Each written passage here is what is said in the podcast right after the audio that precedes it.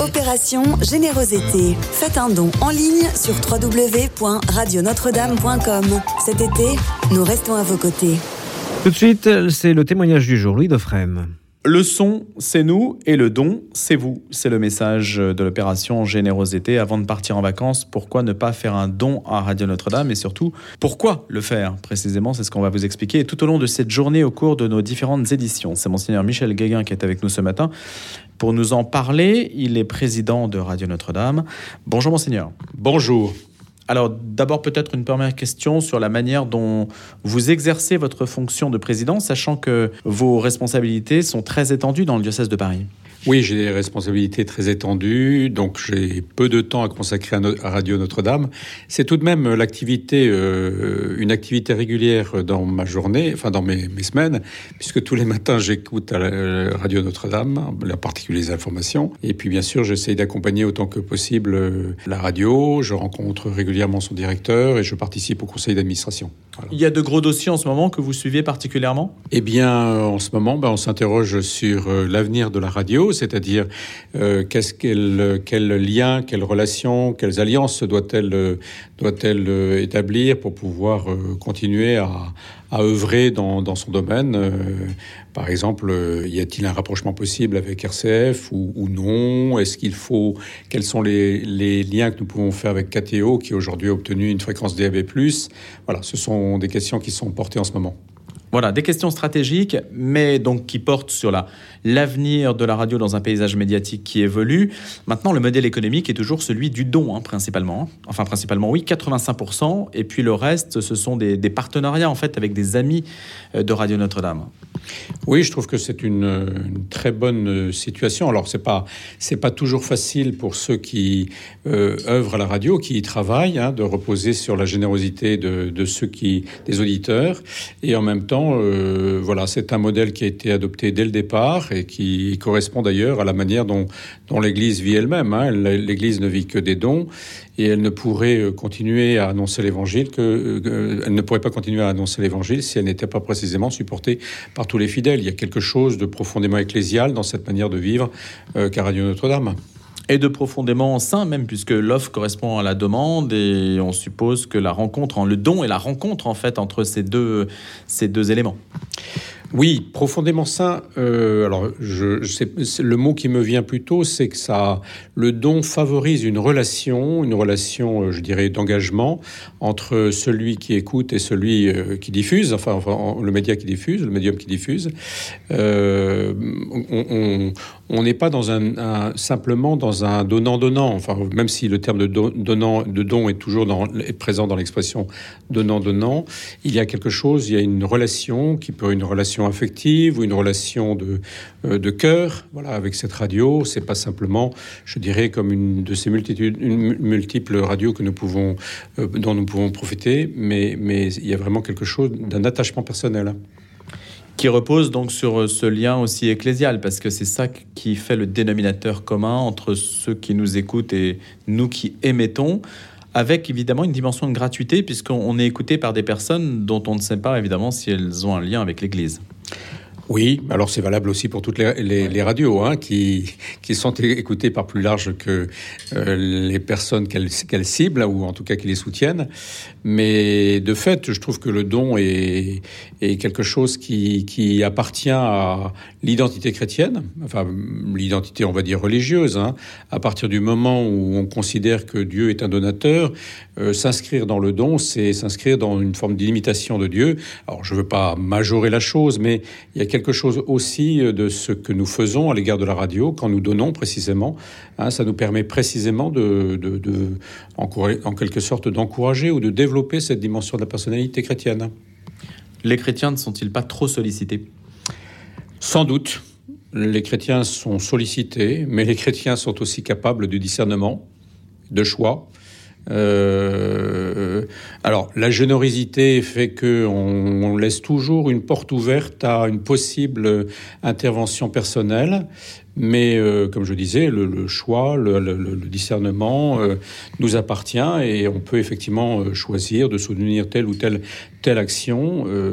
je pense que le, le, rapport que les éditeurs peuvent avoir habituel avec, avec Radio Notre-Dame légitime, si vous voulez, ce choix des chrétiens. En tout cas, il est toujours possible quand on donne de commencer à donner et puis si jamais on se rend compte que ça ne correspond pas, eh bien on, on s'en retire. Mais voilà, donner et vous ne serez pas déçus. Ce qui est peut-être un petit peu plus complexe, euh, monseigneur Guéguin, c'est que un média en soi n'est pas une cause, si ce n'est qu'il fait rayonner d'autres causes. Donc on, se dit ce n'est pas le produit fini, ce n'est pas l'intention finale, c'est un médiateur par définition. Et, donc on pourrait plus tenté de donner à des actions caritatives, ce qui sont tout à fait légitimes, sans voir que le média sert à répandre aussi les intérêts et les œuvres d'autres personnes. C'est vrai, mais c'est vrai aussi pour l'Église. Quand je donne aux deniers, je donne bien évidemment pour que l'Église puisse assurer sa mission, qui est de faire rayonner l'Évangile.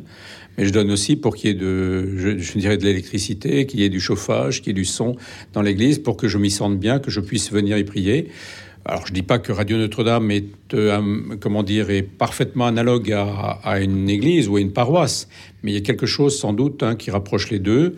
Euh, voilà, on fait rayonner un message, ou en tout cas on fait on, fait, on, réfléchit des questions de société euh, dans le cadre de la pensée chrétienne, voilà, dans le cadre des, de ce que l'Église nous propose comme, comme euh, manière de penser évangélique.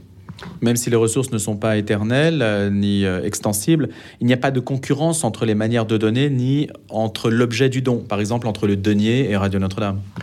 Non, il n'y a pas de concurrence. non,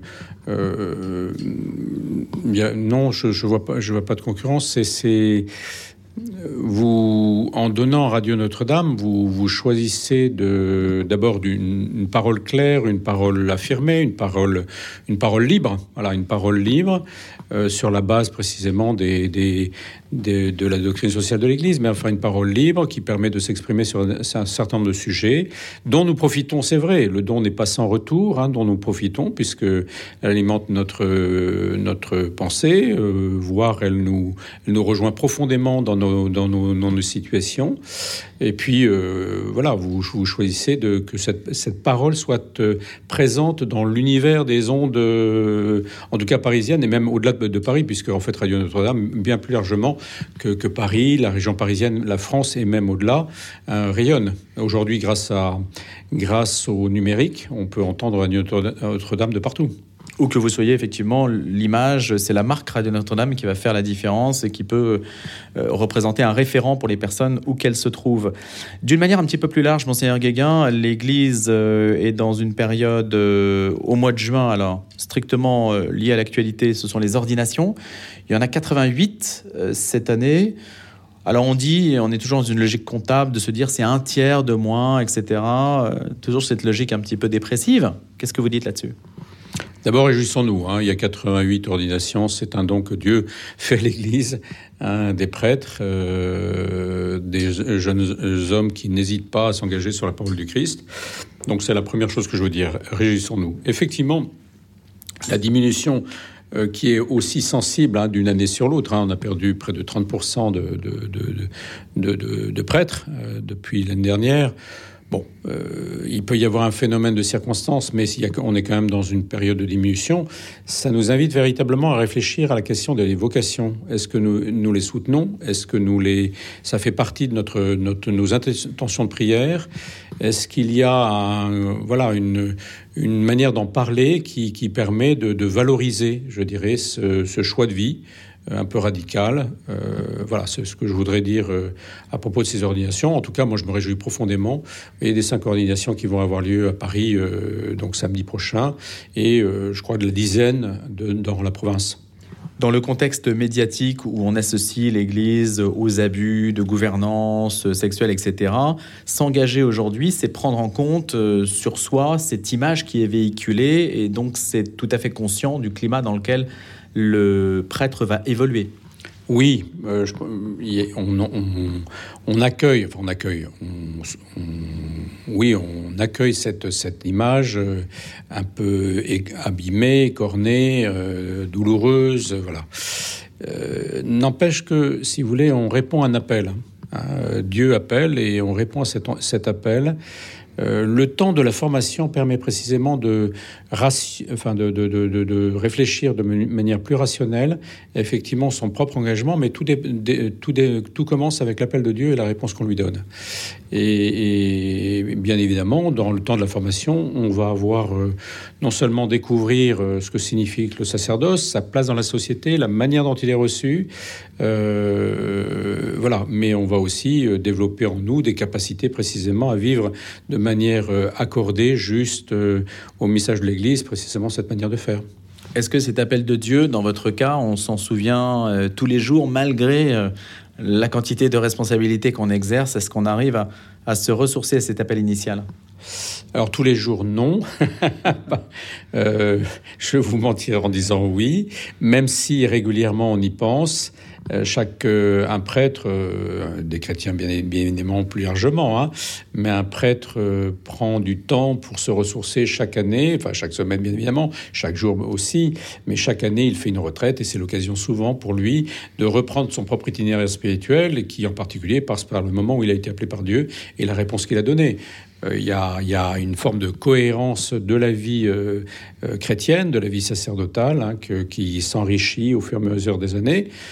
et puis, il arrive, bien évidemment, que, rencontrant lui-même des, jeunes qui se posent la question de la vocation, il est à, rendre compte de ce, ce choix qu'il a fait, euh, quand nous avons à prêcher sur un certain nombre de textes, là aujourd'hui, je vais aller célébrer euh, la messe pour Saint José Maria et Escriva de Balaguer.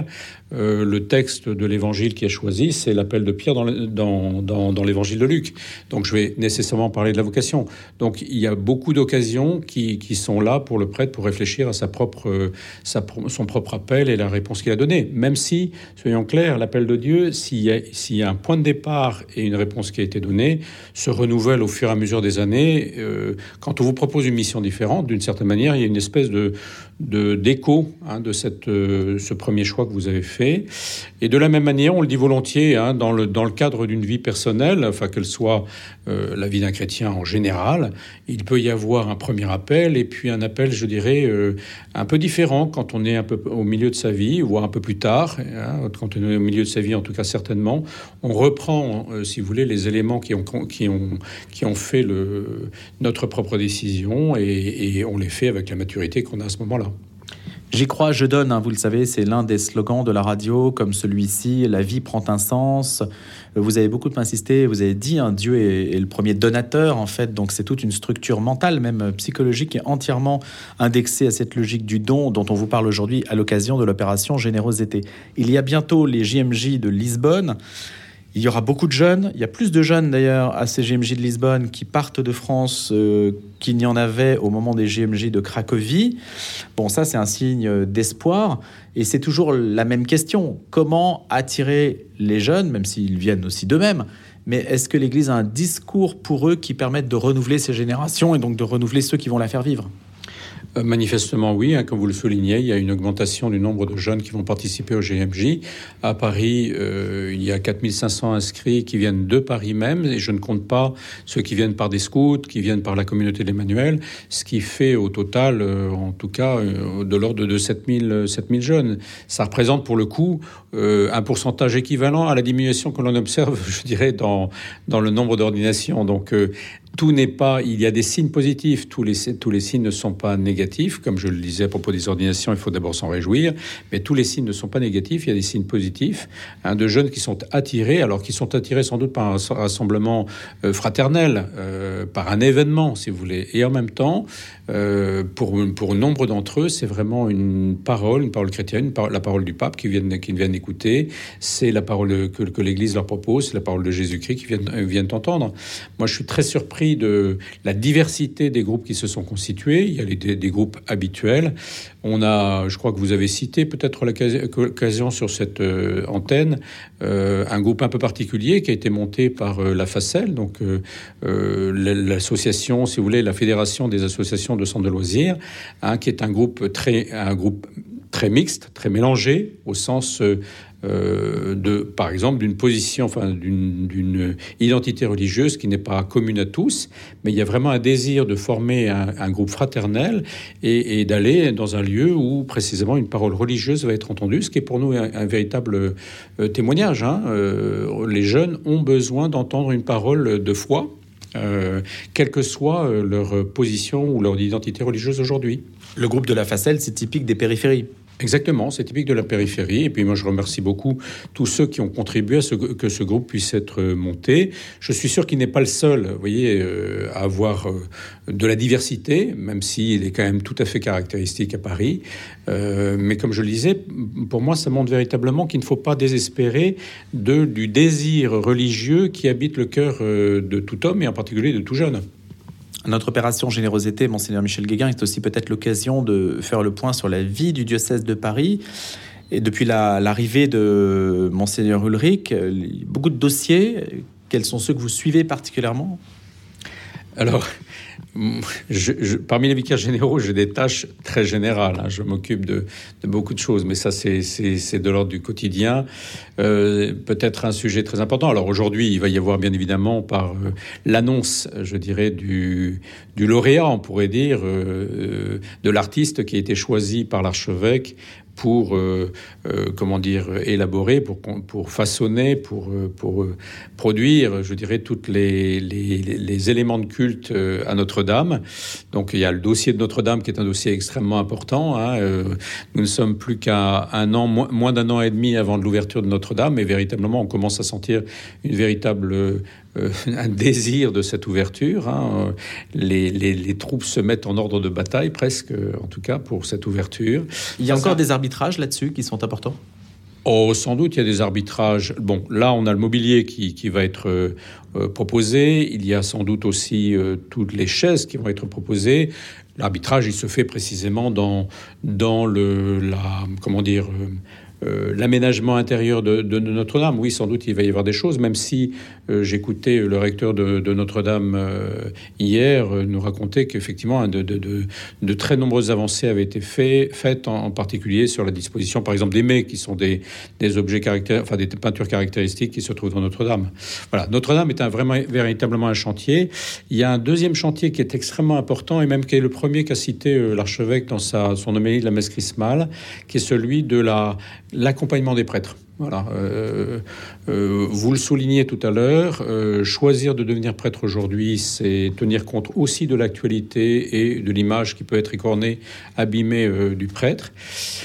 Je pense qu'il y a un effort que nous avons fait du point de vue de la formation, il y a un effort que nous devons faire du point de vue de l'accompagnement.